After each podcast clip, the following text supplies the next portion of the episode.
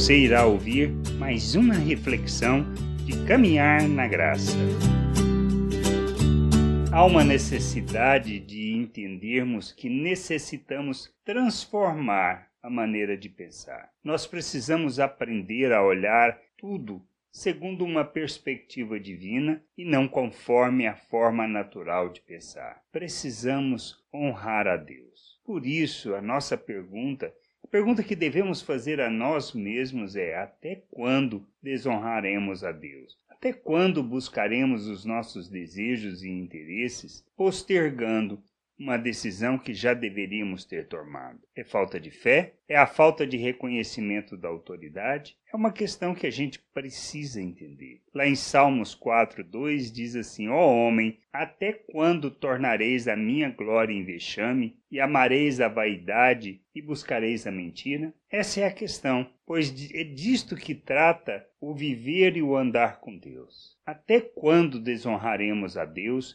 Buscando a mentira, andando na nossa vaidade e buscando os nossos interesses. Quando fazemos assim, o que nós estamos declarando? Não estou falando da nossa religiosidade, pois podemos ser religiosos, podemos ler a Bíblia, podemos fazer estudos bíblicos, podemos até pregar. Mas aonde está o nosso coração? Reconhecemos a autoridade de Cristo e nos submetemos a essa autoridade para andarmos neste mundo como seus imitadores, andando segundo as suas palavras? Ou o que continuamos a fazer é andar segundo a nossa maneira de pensar, buscando os nossos interesses, defendendo as nossas vaidades? Essa é a questão, pois o Evangelho não se trata disso, o reino de Deus não se trata disso. Posso estar cheio de religiosidade, posso estar comprometido com a minha religiosidade, achando até que estou agradando a Deus. Mas precisamos entender uma coisa: quando nós andamos segundo a maneira de pensar deste mundo, quando expressamos a nossa ganância, quando andamos segundo as nossas vaidades e nossos desejos, nós não estamos honrando a Deus. Muito ao contrário, nós o estamos desonrando, pois não nos submetemos à autoridade do Senhor não andamos segundo as suas palavras, mas andamos segundo o que pensamos, desejamos e o que ansiamos. Isso não tem nada a ver com o reino de Deus, muito menos com a vontade de Deus. Nós precisamos crescer, precisamos amadurecer, precisamos transformar-nos pela renovação da nossa mente. Precisamos entender o verdadeiro culto, a verdadeira adoração, o que significa adorar a Deus. Pois o culto não se trata das nossas reuniões. O verdadeiro culto está em fazermos das nossas vidas oferta em favor da vontade de Deus, que está relacionada a nos ofertarmos em favor do mundo para que as pessoas possam conhecer a Deus. Nossas reuniões não é um serviço a Deus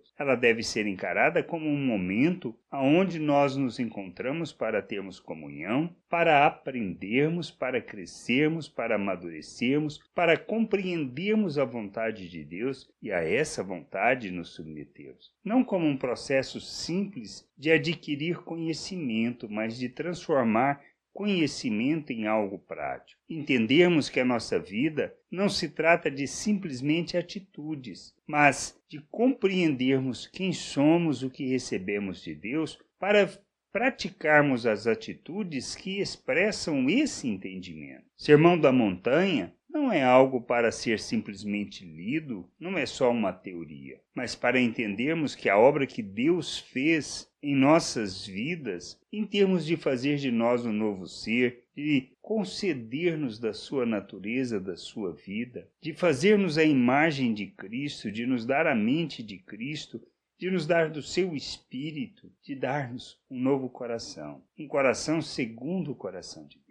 Ele fez tudo isso para que nós pudéssemos viver o que está no Sermão da Montanha. Por isso honramos a Deus quando nos empenhamos, rejeitando o pecado, rejeitando uma forma de pensar natural, vivemos neste mundo como Cristo. Pois é essa a oração que nós fazemos quando declamamos o Pai Nosso. Faça-se a tua vontade na terra como ela é feita no céu. E quem faz isso? Nós. Quando nós nos submetemos a Deus, quando nos comprometemos com Sua vontade e com o seu querer. De maneira que, através da família, da sua família, do seu povo, do reino de sacerdotes, nós expressemos o nosso Deus através das nossas relações ao mundo, levando as pessoas a conhecê-lo, a compreender, de maneira que nós, como família, como povo de Deus, revelemos o Deus invisível ao mundo. A igreja, o povo de Deus, existe com um único só propósito: viver o reino de Deus na terra, andar neste mundo segundo os valores eternos, proclamando a Cristo, revelando as virtudes de Deus, fazendo e enchendo a